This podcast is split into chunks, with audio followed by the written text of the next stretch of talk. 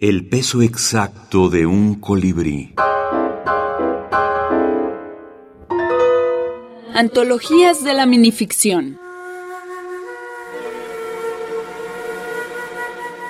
Diego Muñoz Valenzuela. Rehabilitación de Circe. La preciosísima Circe estaba aburrida de la simplicidad de Ulises. Si bien era fogoso, bien dotado y bello, la convivencia no daba para más. Solía convertirlo en perro para propinarle patadas, y él sollozaba y le imploraba perdón. Lo transformaba en caballo para galopar por la isla de Ea, fustigándolo con dureza. Lo transmutaba en cerdo para humillarlo, alimentándolo con desperdicios.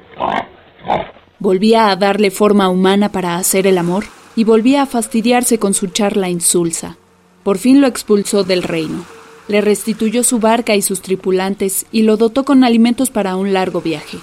Vete y no vuelvas, ordenó con voz terminante al lloroso viajero, y cuenta lo que quieras para quedar bien ante la historia. Después sopló un hálito mágico para hinchar la vela de la embarcación.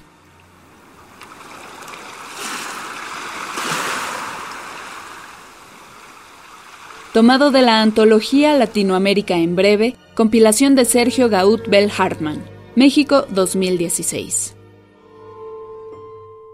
Avispas. Héctor Ranea. A través del vidrio las escucho golpetear insistentes del otro lado de la ventana. Esperan pasar para leer lo poco que tengo escrito, tal vez. ¿O acaso creerán que soy un escultor que puedo eternizarlas en los mármoles preciados que ellas sueñan, dorados de Grecia, blancos de Agra, verdes de Prato?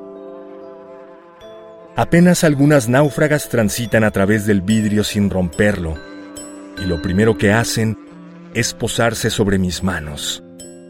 Escriben un poema sobre ellas y me dejan las cicatrices que todas las amadas me han dejado. Tomado de la antología latinoamericana En Breve. Compilación de Sergio Gaut Bell Hartman. México, 2016. Latinoamérica en breve es de, está editada y compilada por Sergio Gott Bell Hartman. Él es un escritor y editor nacido en Buenos Aires y publica esta Latinoamérica en breve en eh, la Universidad Autónoma Metropolitana, la Unidad Xochimilco. Esta em, eh, fue, digamos, en su momento eh, responsable un comité al que pertenecía el ya también fallecido maestro René Aviles Favila, que cultivaba el género, ¿no?